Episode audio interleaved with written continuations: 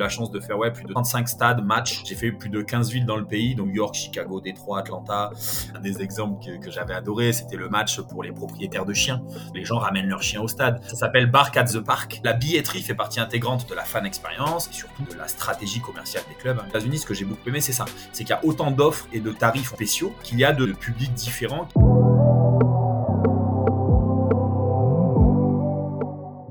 C'est Vanessa. Cela fait maintenant 6 ans que je suis créatrice de contenu dans le sport. J'ai ainsi construit une communauté de près de 400 000 professionnels et fans de sport. Bienvenue sur le podcast Champion du Digital, le podcast qui met en lumière les championnes et champions qui œuvrent dans l'ombre pour façonner le sport d'aujourd'hui et écrire le sport de demain. Dans ce podcast, vous retrouverez des interviews de professionnels qui apportent des réponses concrètes à un sujet tendance dans l'industrie du sport. Fan expérience, social media, web 3, e-sport, que vous soyez entrepreneur, professionnel bien étudiant, ce podcast est fait pour vous. Vous retrouverez également des épisodes courts qui mettent en lumière l'histoire inspirante d'une activation, d'un club, d'un entrepreneur ou d'une start-up. Enfin, si vous êtes étudiant ou étudiante ou en reconversion dans le milieu du sport, vous cherchez votre voie, sachez que des épisodes seront dédiés au métier et parcours. En parallèle de cela, je suis aussi consultante en social media dans le sport avec une spécialité sur TikTok. Bonne écoute Bienvenue Benjamin pour ce premier épisode euh, du podcast de Champion du Digital. Merci à toi. Bonjour Vanessa, ben, merci à, toi pour l'invitation. Première question, est-ce que tu peux te présenter et nous parler un petit peu de ton parcours dans l'industrie du sport?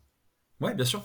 Donc, euh, j'ai 35 ans, je suis directeur commercial d'une société qui s'appelle Ticket Chainer, une solution de, billetterie notamment à destination de, clubs professionnels et d'organisateurs d'événements. Euh, je suis passé par euh, plusieurs clubs, les Girondins de Bordeaux, les Chamois Niortais, le Pau FC, sur des missions de responsable commercial, partenariat, sponsoring. J'ai aussi travaillé côté équipementier chez Puma et Ernest, où là aussi j'étais sur le côté sponsoring, mais du coup côté joueur et, équipe. Euh, et puis euh, voilà, je suis diplômé d'un master, euh, enfin d'un bachelor Cage Bordeaux et d'un master Cage Marseille, voilà, spécialisé dans le dans le sport marketing sportif. D'ailleurs, on s'est rencontrés, je crois, après les Girondins, puisqu'on a cette expérience en commun d'avoir été un petit peu formé à la communication aux Girondins de Bordeaux. Voilà, si nous écoutez. Exactement. Petite dédicace aux Girondins. dédicace aux Girondins, exactement. Euh, alors, l'idée de ce podcast, euh, de cet épisode, c'est de revenir sur tout ce qui est lié à la fan expérience et en, particulier comment faire évoluer la fan expérience en 2023. Euh, est-ce que pour commencer, tu pourrais nous donner ta définition de la fan expérience? Bah, pour moi, c'est assez simple. Hein, la fan expérience, finalement, c'est ni plus ni moins que l'expérience client qu'on voit dans le commerce et dans le e-commerce et qu'on a, on va dire, euh, interprété à la sauce euh, sport. Hein. Euh, donc, pour moi, c'est vraiment toutes les, ce qu'on appelle les interactions, les points de contact entre bah, un spectateur, un supporter, un fan, n'importe qui, et le club, l'organisateur de l'événement, l'événement. Donc tout ce qui est bien entendu avant l'événement, avant le match, tout ce qui est pendant et tout ce qui est après. Euh, voilà, c'est des moments importants, le avant-après, parce que c'est vrai que parfois on a tendance à se concentrer sur le, pendant.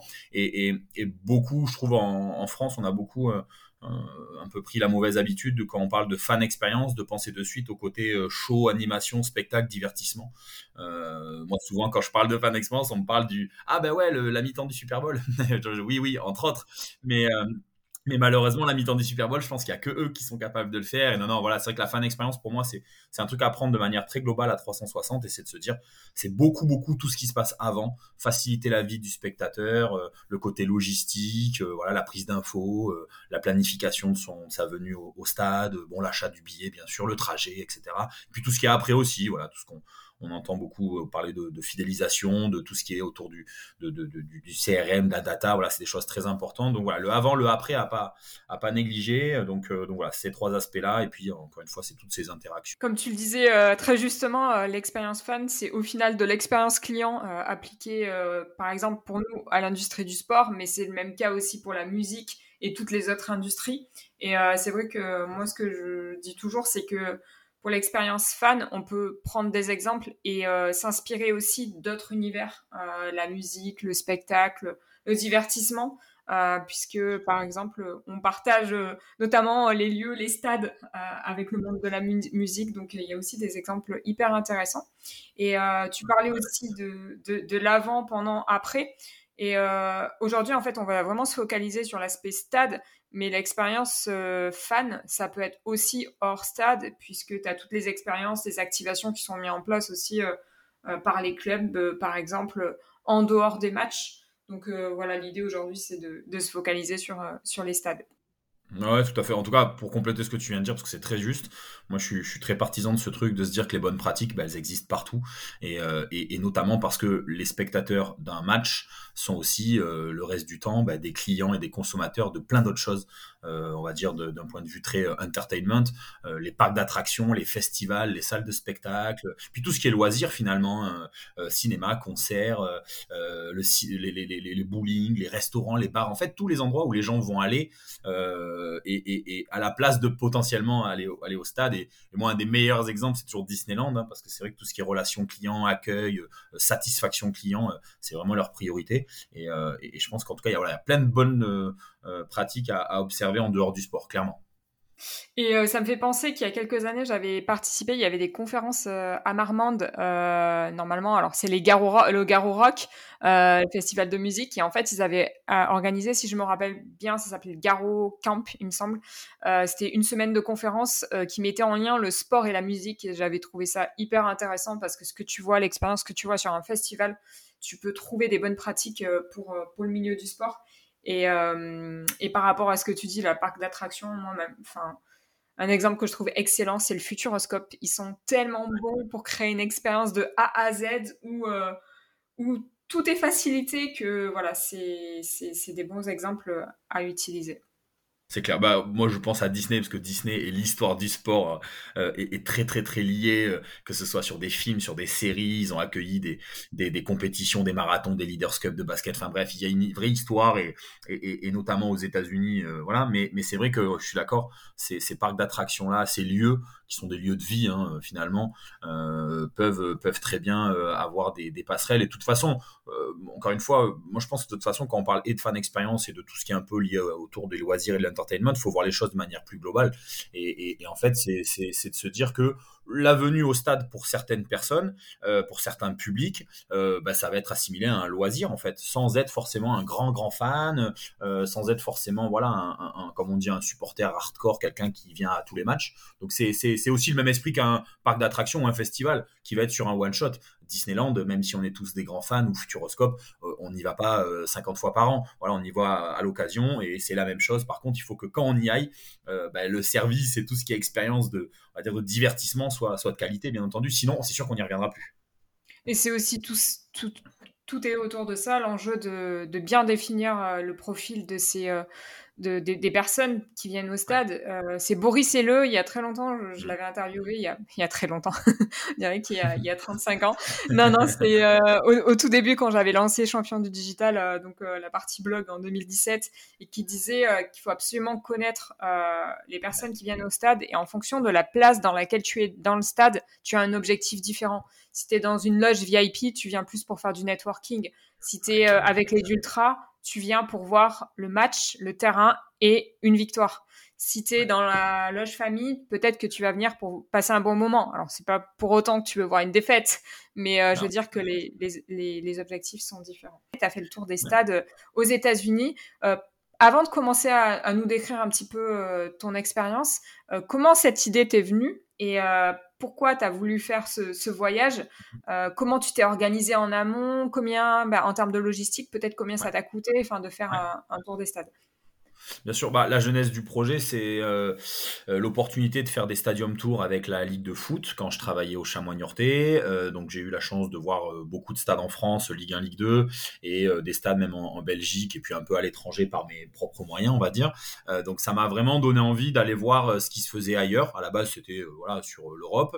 Et puis au bout de plusieurs mois au Chamois j'arrivais au bout de ma quatrième saison. Voilà, j'avais l'impression un peu d'avoir fait le tour et je voulais, je voulais faire autre chose. Voilà, je voulais couper voulais euh, donc partir potentiellement aux États-Unis pour étudier un peu leur leur, euh, leur modèle, euh, leur business model. Euh, l'idée de base, c'était de se dire, je vais voir des matchs, je m'achète mes propres billets et je contacte les gens dans les clubs pour qu'ils me m'accordent un petit moment pour visiter, parce que bien entendu, comme dans n'importe quel stade au monde, quand on achète une place grand public, on n'a pas accès à toutes les à toutes les zones et à tous les espaces, bien entendu. Donc le but c'était ça.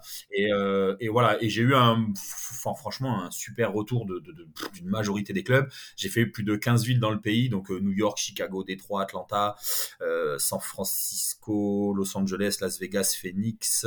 Euh, j'en oublie, j'en oublie parmi, oui, je sais plus trop. Puis après le, le Texas, j'ai fait Dallas, Austin, San Antonio.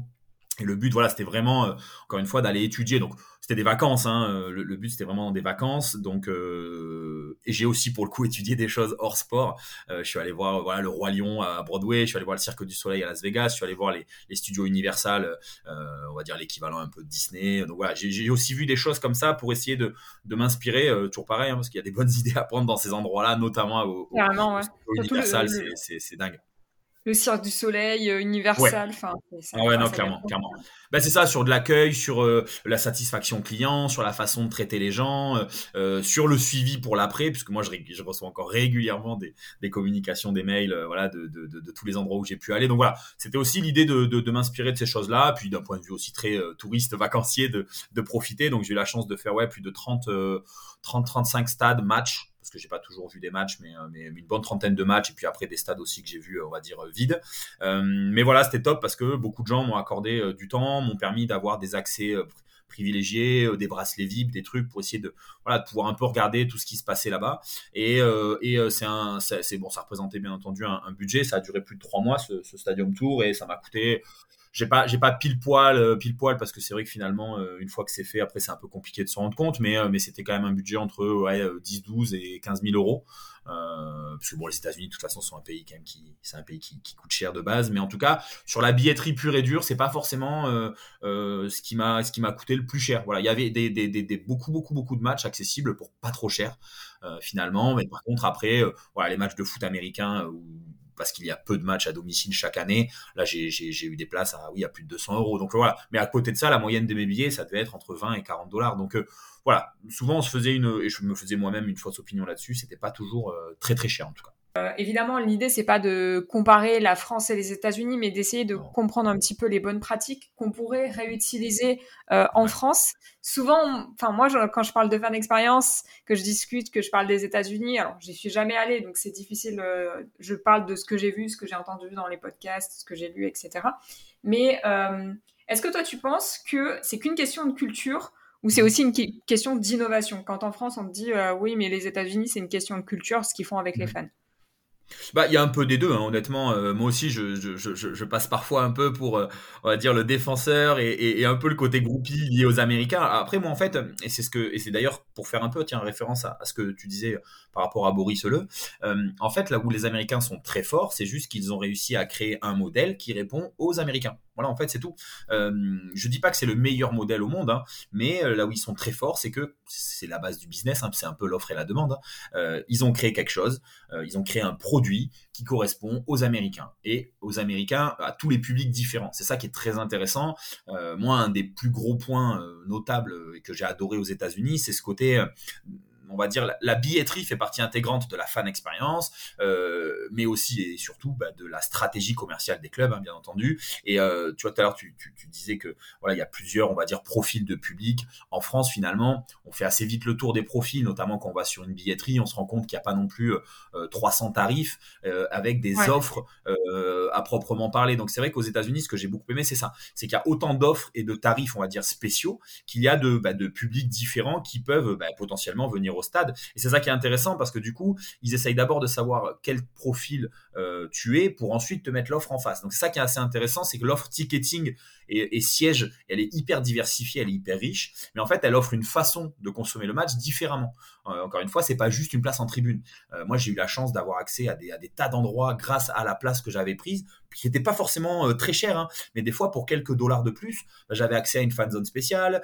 J'aurais eu accès, bon, à dire à une kid zone si j'avais eu des, des gamins, des bars à ambiance, des vrais restaurants, des vrais bars, enfin, je veux dire des vrais, c'est-à-dire voilà en dur, hein, c'est pas de la buvette, c'est vraiment en dur au chaud, au sec. voilà, des foot courts, des terrasses, les fameuses piscines, euh, des tickets sans siège. Voilà, il y a une offre euh, très très riche et très diversifiée euh, à destination de tous les profils euh, types. Donc encore une fois, qu'on soit en groupe, qu'on soit étudiant, qu'on soit avec des enfants, qu'on soit entre potes, qu'on soit des seniors, parce qu'il y a beaucoup de, personnes âgées aussi dans les dans les stades américains. Et puis après, même après sur les profils et sur les métiers, ils, considèrent beaucoup bah, les militaires, les policiers, les pompiers, les professeurs. Enfin bref. Donc c'est vrai que voilà, dans, dans, la façon de travailler leur offre billetterie déjà de base, moi pour moi ça c'est déjà une réussite parce qu'ils sont capables de parler à tout le monde et notamment les gens qui sont pas fans. Parce qu'encore une fois, quelqu'un qui est fan, naturellement, il va venir euh, voir les matchs parce que lui, il attend euh, de voir euh, le sport qu'il aime ou l'équipe qu'il aime. Bon, c'est assez facile, ça c'est la demande naturelle. Mais là où ils sont très bons, les Américains, c'est surtout que bah, toutes leurs, leurs, et leurs stades sont, sont quasiment à guichet fermé à tous les matchs. Quoi. Donc les stades et les salles sont bien dimensionnés finalement et sont souvent pleines. donc bah, c'est ça le but de tous les clubs en, France, hein, c'est de remplir à tous les matchs. Hein. Euh, justement, au niveau de la segmentation du des profils, tu disais qu'il y avait des, énormément d'offres. Euh, là, tu prenais l'exemple, par exemple, les pompiers, etc. Enfin, Qu'est-ce que ça peut être comme, euh, comme type d'offre dédiée à ces profils-là? Bah en fait sur certains matchs ils vont mettre des offres en place. Euh, voilà c'est c'est ils sont ils sont beaucoup dans, dans cet esprit là de, de, de après il y a beaucoup de matchs. Alors je vais parler notamment des, des sports où il y a beaucoup beaucoup de matchs euh, type baseball euh, basket hockey où il y a voilà beaucoup de matchs par saison beaucoup plus que sur du, du foot ou du basket ou du rugby en France. Donc c'est vrai qu'ils ont l'occasion du coup de tenter plein de choses. Voilà c'est c'est ça qui est, qui est, qui est hyper intéressant. Il y a moi enfin il y a un des exemples que, que j'avais adoré c'était le match pour les propriétaires de chiens. Donc les gens ramènent leurs chiens au stade un truc, euh, ça s'appelle Bark at the Park, l'opération. Mais bon, ça se fait dans plusieurs clubs, notamment de baseball. Et, euh, et, moi, forcément, j'ai vu ce match-là, j'ai dit, mais il faut absolument que j'aille voir ce que c'est. Et c'était assez dingue. Avant d'y aller, je me suis dit, mais ils sont complètement fous, les mecs, pourquoi ils font ça? Et en fait, arrivé sur place, on se dit, mais c'est exceptionnel. Parce qu'en fait, peut-être que les gens qui étaient là ce jour-là avec leurs chiens, euh, c'est des gens qui ne viennent pas le reste du temps parce qu'ils veulent pas laisser leur chien tout seul à la maison, parce que pour diverses raisons. Et là, ce jour-là, ben, ça permet aux gens de venir avec leur euh, meilleur ami. Euh, le toutou, il est mis en avant et il est, euh, on va dire, chouchouté, puisque forcément, ben, il y a des entreprises qui viennent avec des dogs. Il y avait une dog zone, en fait, voilà, avec plein de, de, prestataires autour de la vie des chiens, des chats. Enfin, c'était hyper intelligent. On remettait un petit bandana au chien à l'entrée. Le chien payait sa place, hein, bien entendu. Donc, c'est du business. Voilà, c'est très intelligent c'est la fan expérience aussi pour le pour l'animal. Exactement. Ouais, ouais, Il y avait des zones où ils pouvaient manger et boire, où il y avait euh, des dégustations de croquettes, où il y avait bon la SPA qui était là, il y avait aussi euh, des vétérinaires, des entreprises de vétérinaires euh, et on va dire voilà très privées qui étaient là. il y avait la dog la dog cam pendant le match, donc les gens pouvaient montrer leur chien à la caméra moi, moi j'ai pas de chien, mais j'adore les chiens. Euh, je, je, je, sais pas si je le ferai en France, mais, par contre, les gens qui ont un chien, euh, ou d'ailleurs un chat, mais je veux dire, on, est un peu gaga de notre animal. Donc c'est vrai que de permettre à ces gens-là de venir sur un match avec leur chien, mais ça marche hyper bien. Et euh, ça se fait plusieurs fois par saison, et c'est toujours un succès. C'était un match en, plein après-midi. C'était un peu le match, le match, c'était le, match de, on va dire, il y a des fois, y a au baseball notamment, il y a deux ou trois matchs d'affilée. Donc jeudi, vendredi, samedi, par exemple. Là, c'était un match du jeudi à 15 h peut-être, et il y avait un paquet de gens avec leurs chiens. Donc voilà, c'est des trucs tout bêtes, mais euh, ça a permis de toucher un nouveau public. Voilà. Et ça, c'est toujours très dur. En France, on essaye de toucher les étudiants, on essaie de toucher les familles, etc. Eux, ils en sont arrivés à un niveau où ils parlent à tellement déjà de, de public qu'ils peuvent aller chercher les propriétaires de chiens. Mais pareil, alors pour répondre à la question initiale, euh, sur les pompiers, les, les, les, les, les militaires, les infirmiers, etc., ils font des opérations avec tarifs spéciaux ce jour-là, où les, professeurs d'école, les maîtres d'école, les maîtresses d'école, voilà, ils vont faire un match un jour dans la saison où euh, il y a un tarif spécial pour ce public-là, avec mise en avant... Euh, et mise en avant, on va dire, du, euh, des militaires, euh, les, les, remercier pour leur engagement, pour ce qu'ils font. Enfin, voilà, ils ont beaucoup ce truc-là de euh, remercier, de mettre en avant, de valoriser. et bien entendu, derrière, quand on dit valoriser, etc., c'est aussi monétiser, parce que forcément, on parle à un public en, particulier sur un match, sur un one-shot. Donc ce jour-là, on peut imaginer qu'il y a beaucoup de gens, donc notamment, admettons, des pompiers ou des militaires, qui vont répondre présent parce qu'ils auront un tarif spécial, etc., etc. Donc c'est en ça que c'est intelligent, c'est qu'ils ont tellement de matchs par saison qu'ils sont capables, en tout cas, d'aller chercher une diversité de public qui, est, qui est assez intéressante. Et voilà ça marche très bien parce qu'ils le refont chaque année. Ils font même des gammes de collections euh, merchandising en lien avec ça. Enfin bon voilà ça va très très loin dans, dans, dans, le délire mais c'est hyper intéressant parce que, en fait, non seulement ils sont très doués pour segmenter, mais là, c'est carrément de l'hyper-segmentation. Euh, où là, en France, là où en France, on va avoir de la segmentation sur VIP, euh, étudiants, euh, femme, par exemple, pour la journée de la femme, euh, il y a un truc particulier, ça va pas forcément plus loin. Mais là, ils sont, en fait, ça veut dire aussi que derrière, il y a sûrement tout un travail autour de la data, parce qu'au final, la fan expérience, c'est pas juste arriver et lister des, des, actions et se dire, bon, vas-y, pourquoi on utiliserait, on n'essaierait pas telle action ou telle, telle activation. C'est carrément analyser les profils pour ensuite euh, proposer des choses. Et je pense qu'ils sont aussi euh, dans la data, ils doivent être euh, assez doués dans l'analyse des, profils. Et tu disais quelque chose d'intéressant par rapport à ça aussi tout à l'heure. tu vois, tu, tu, citais par exemple les pompiers, là, les personnes qui ont des animaux. Ça veut dire aussi qu'ils jouent sur l'identification parce que au final, quand tu parles de monétisation, c'est que ces gens-là, ils vont s'identifier, ils ont une journée qui leur est dédiée, donc ils vont rencontrer d'autres personnes. Par exemple, dans le cas des animaux, les chiens qui viennent euh, au stade, ils vont rencontrer d'autres personnes euh, qui ont des animaux. Donc euh, il y a aussi toute une question sociale, fédérée, etc. Et ils vont s'identifier, ils vont acheter les produits dérivés, etc. Et je pense que je pense que c'est ça aussi la, comment passer de juste de l'expérience où les gens viennent au stade à euh, s'identifier au club, euh, s'identifier euh, ben, aux athlètes qui sont dans le club, acheter des produits dérivés, suivre, commenter, être engagé sur les réseaux. Donc, donc ouais. ça et, enfin encore une fois je repense toujours pour comparer avec avec les propriétaires de chiens c'est ça qui est intéressant c'est qu'encore une fois on touche un public qui potentiellement peut-être ne vient pas le reste du temps donc voilà, on mhm. leur fait une offre, une offre spéciale parce que c'est ça en fait. On leur a pas juste dit on vous fait un tarif. Moi c'est ça que j'ai aimé Parce qu'à la limite, voilà, euh, l'opération elle coûtait 50 dollars. Donc 50 dollars c'était euh, un adulte, on va dire un humain plus un, chien. Et c'est vrai que et c'est vrai que ça, ça, fonctionne parce que bon ben voilà il y a ce petit pack qui est créé, bon super, mais ça va bien plus loin parce que la dog zone là honnêtement moi j'ai halluciné euh, du nombre de prestataires qui étaient là, enfin de voilà de partenaires, de stands qui étaient là encore une fois, le match, limite, c'est un prétexte. En fait, c'est ça, c'est ce que tu as très justement dit. C'est limite une rencontre entre propriétaires de chiens, parce qu'on est tous un peu, enfin, encore une fois, moi, j'ai pas de chien, mais je vois très bien dans la rue les gens, quand ils ont des chiens au parc, etc., ils parlent entre eux, ils échangent, etc. C'est ça qui est rigolo. C'est ça qui est rigolo et c'est ça qu'ils ont réussi à créer. Et ils font ça, encore une fois, pour bon, les, enfants bien sûr, les familles, enfin voilà, ils font ça pour tout un tas de, de, choses pendant, pendant la saison et, et, ça fonctionne. Et c'est ça en fait qui est intéressant encore une fois, c'est cette multiplication des, euh, des, des, bah, des, potentiellement points de contact avec des publics nouveaux, différents, mais surtout ils vont au bout de l'offre. Voilà, c'est pas juste un tarif euh, je, compare souvent avec la, tribune Crazy, par exemple, à la U Arena, euh, que, le Racing Métro met en place. Bon, là, c'est un truc, tu allé au bout du bout. C'est-à-dire, c'est tu veux toucher les étudiants, bah, tu crées une offre avant match, tu crées une offre pendant le match, tu fais euh, des animations. Voilà, ça, c'est le bout du truc. Et là, je trouve c'est intéressant parce que bah, voilà, la boucle est bouclée. Je vois beaucoup de clubs, malheureusement, qui font que un tarif et qui offrent pas une façon de consommer le match différemment. Encore une fois, si c'est juste un tarif parce que je suis étudiant, euh, demandeur d'emploi euh, euh, ou je ne sais quoi, ou senior, bon, c'est déjà pas mal, mais ça va pas donner envie à plein de gens de cette catégorie-là de venir. ça va donner envie aux gens qui sont déjà fans d'avoir un tarif, c'est tout en fait. Et c'est en ça que les Américains là aussi sont très forts c'est qui crée cette identification. Et hum, la question que je voulais te poser, tu sais, tu disais que tu reçois encore, euh, plus de deux ans après, des communications euh, des clubs. Euh, je trouve qu'en France, il y a plein de bonnes choses qui sont mises en place au niveau de la fan expérience, des activations avant, pendant, enfin souvent, souvent c'est pendant au stade, à la fan zone, juste avant le match. Mais je trouve qu'il manque de la communication, c'est-à-dire que les clubs ne communiquent pas forcément assez et pas assez forcément de, manière régulière auprès des publics qui veulent viser. Euh, tu vois, tu vas avoir euh, un peut-être un article sur le site web te disant, ben voilà, euh, pour le prochain match, il y aura telles activations au stade dans la fan zone. Mais si tu vas pas voir le site et si tu as loupé le seul tweet qu'il y a eu à ce sujet-là, il n'y a pas, je mmh. trouve, assez de communication, ne serait-ce que pour montrer, tu vois, pour faire venir d'autres personnes.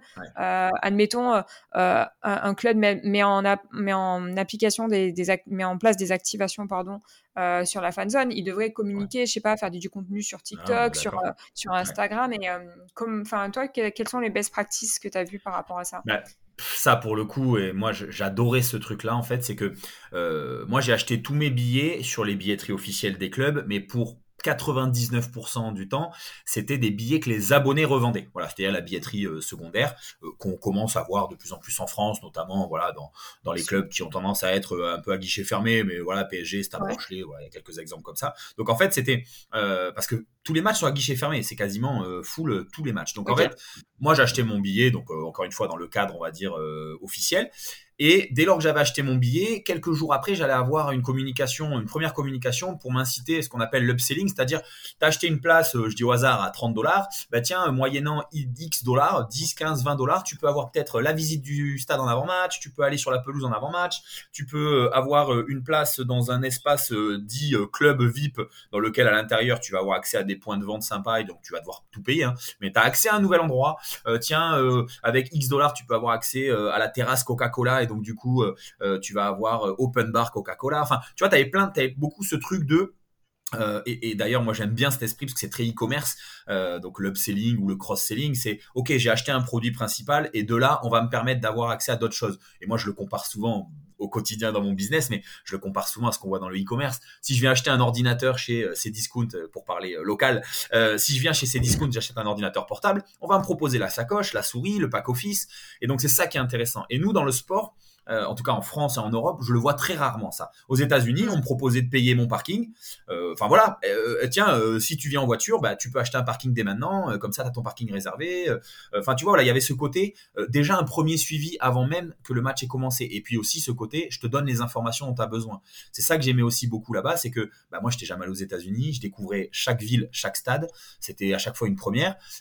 j'ai jamais vraiment galéré parce qu'en fait, ils te donnent les informations dont tu as potentiellement besoin. Comment venir au stade, à quelle heure, les animations d'avant-match, rendez-vous à telle heure pour la parade avec les joueurs qui descendent du bus, euh, rendez-vous à telle heure pour le spectacle des cheerleaders, rendez-vous à telle heure pour euh, la séance dédicace avec un ancien joueur.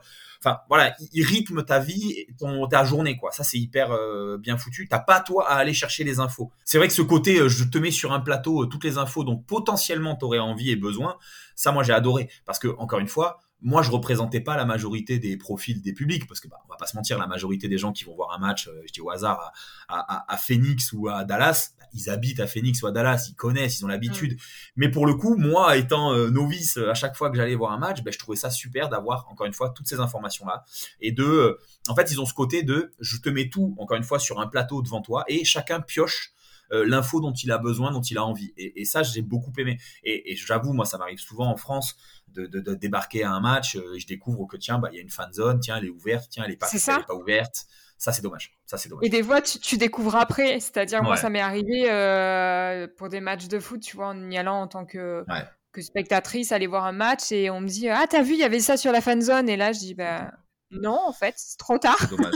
Alors que potentiellement, tu aimé, euh, aimé aller voir. et non, on est d'accord, on est d'accord, on est d'accord. Et c'est vrai que moi, je le bon, ben, enfin, voilà, on s'en est déjà, je pense peut-être même parlé, mais c'est vrai que moi, j'ai, ce regret-là, notamment, bah, parce que, bah, voilà, on est bordelais tous les deux, mais moi, je, je vais régulièrement quand même voir les matchs des Girondins. Et c'est vrai que cette fan zone qui a été créée il y a maintenant plusieurs années, euh, c'est régulier que que, que, que, que j'arrive et que je découvre que tiens, elle est ouverte, pas ouverte, fermée. Euh, ça m'est arrivé de voir des matchs en pleine vacances scolaires un dimanche à 15h, euh, fan zone fermée. Enfin, voilà, on n'a pas toujours euh, l'information et c'est dommage parce que alors, je suis pas la cible, mais on n'a pas toujours l'info et c'est vrai que je me dis, bah voilà, euh, si j'étais un papa avec des gamins, peut-être que j'aimerais les amener un peu avant, puis bah je vais acheter à manger, à boire, etc. Et on n'a pas toujours l'info. Donc c'est vrai que ça c'est des trucs. Je pense qu'il y a besoin de, oui, tu as raison, de beaucoup plus communiquer là-dessus. en tout cas, de permettre aux gens d'avoir l'info avant même qu'ils aient à la chercher. Parce qu'encore une fois, tu as plein de gens qui n'y pensent pas. Euh, et, encore une fois, même d'un point de vue très logistique, je disais le parking aux États-Unis, euh, ça c'est un vrai point logistique. C'est-à-dire que si tu galères pour te garer, si tu galères pour venir au stade, bah, ton expérience client, elle commence déjà pas super bien, quoi. Donc c'est vrai que si tu, as les infos, les accès par où passer, où venir, où te garer, où poser ta voiture pour prendre un métro, un tram, une navette, ben ça c'est intéressant. Et moi aux États-Unis, ça j'adorais euh, d'avoir toutes ces infos euh, sous les yeux sans moi avoir besoin d'aller les chercher. Je crois que c'est l'Olympique lyonnais qui fait ça. Tu sais, tu disais le système que quand tu prends ton billet, tu peux rajouter des choses. Il me semble que tu peux rajouter le parking. Après, euh, on va dire que le Groupama Stadium, c'est quand même une référence en termes de fan expérience. C'est hyper intéressant tout ce qu'ils mettent en place, euh, comment ils vont au-delà du sport euh, avec tout ce qui se passe, surtout sur la zone où a été créé le, le, le Groupama Stadium à Lyon. Non, mais c'est vrai que déjà, rien que si les clubs cherchaient à savoir euh, comment les gens viennent, ok, vous venez en voiture, vous venez en bus, euh, vous avez besoin d'un transport en commun. Alors parfois, il y a des clubs qui offrent le, transport en commun ou la navette pour venir euh, jusqu'au match. Mais ça, c'est des petites choses. Mais voilà, petit à petit, déjà, le club apprendrait à en connaître un peu plus et à savoir un peu plus de choses sur, sur son public et surtout lui amener des solutions. Parce qu'en fait, c'est ça aujourd'hui, ce qu'on doit faire dans, dans les clubs, je pense, c'est faciliter la vie des gens, leur donner envie de venir et de revenir. De venir euh, plus de fois dans la saison que ce qu'ils avaient prévu au début, de les faire dépenser un peu plus que ce qu'ils avaient prévu. Enfin voilà, c'est plein de petites choses mm. comme ça, mais ça se fait vraiment crescendo et on peut pas mettre tout en place du jour au lendemain. Attention, je, je, je, je bien sûr. ce que j'ai vu moi aux États-Unis, il y a des process qui ont commencé il y a des années, donc bien entendu, c'est facile de dire ça maintenant comme ça, quoi.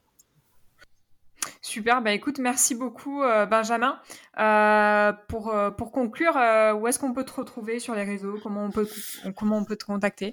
Bah sur, sur LinkedIn avec grand plaisir. Voilà pour ceux qui auraient des, des questions ou qui voudraient revenir sur les choses que j'ai pu dire, c'est avec grand grand plaisir. je suis toujours toujours très très chaud pour pour partager et bon voilà c'est un sujet qui me passionne. Je pourrais en parler très longtemps donc avec grand plaisir s'il y en a qui ont qui ont envie d'en discuter.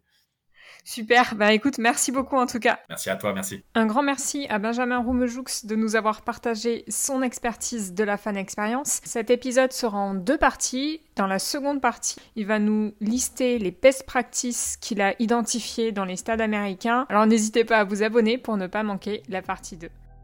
N'hésitez pas à m'écrire sur LinkedIn ou sur mon mail qui est dans cette description si vous voulez échanger. Si vous écoutez cet épisode sur Spotify, vous pouvez facilement le partager sur Instagram en story en mentionnant mon compte champion avec un S du digital et je vous repartagerai. Enfin, si vous avez apprécié cet épisode et vous avez appris quelque chose, sachez que vous pouvez m'aider à faire connaître ce podcast. Le meilleur moyen est de mettre 5 étoiles sur Apple Podcast ou sur Spotify. Ces 5 étoiles permettent à un podcast d'être référencé et de mieux remonter dans les résultats de recherche. Si vous êtes sur Spotify, il vous suffit simplement d'aller tout en haut et de mettre 5 étoiles. Si vous êtes sur Apple Podcast, il vous suffit de retourner sur la page du podcast, de descendre et de mettre 5 étoiles et vous pouvez également mettre un commentaire et me proposer vos idées d'interview ou de sujets pour les prochains épisodes.